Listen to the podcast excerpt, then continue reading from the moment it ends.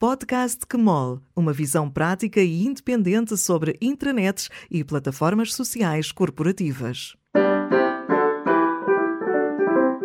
Olá, o meu nome é Ana Neves e este é o 33º episódio do Podcast Kmol, Série B. Para o episódio 10 da série original, pedi o contributo de cinco profissionais altamente envolvidos ou até a coordenar as intranets ou plataformas sociais corporativas das suas organizações. Pedi-lhes uma dica para partilhar com qualquer organização que quisesse criar uma intranet de sucesso.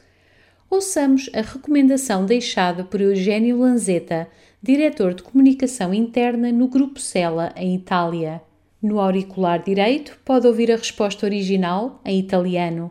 No auricular esquerdo, a tradução em português.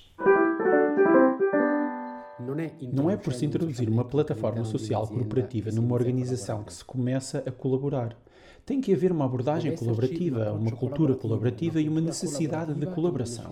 Caso contrário, a plataforma social vai falhar. Dentro do grupo Cela, por exemplo, quando introduzimos a plataforma social corporativa, muitos dos processos já eram colaborativos. Essa colaboração era feita sobretudo por e-mail, mas também por telefone, reuniões e outras ferramentas que, na maioria das vezes, causavam perda de tempo, carências na tomada de decisão, redundância da informação e sobrecarga no e-mail. A colaboração social, para mim, atua como um acelerador de desempenho nestas áreas: facilitação de interação e comunicação, redução do número de e-mails, melhor coordenação das atividades, capacidade de desbloquear novas ideias, aumento do envolvimento e sentimento de pertença, melhor acesso à informação e a especialistas.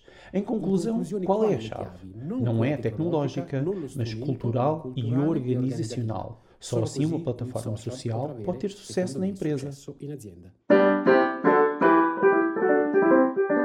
Se gostou deste episódio, partilhe-o com colegas e amigos e, se ainda não o fez, subscreva o podcast Kmol nas principais plataformas. O podcast Kmol é uma criação da Neumann, é produzido por Daniela Azevedo e a música é de André Silva.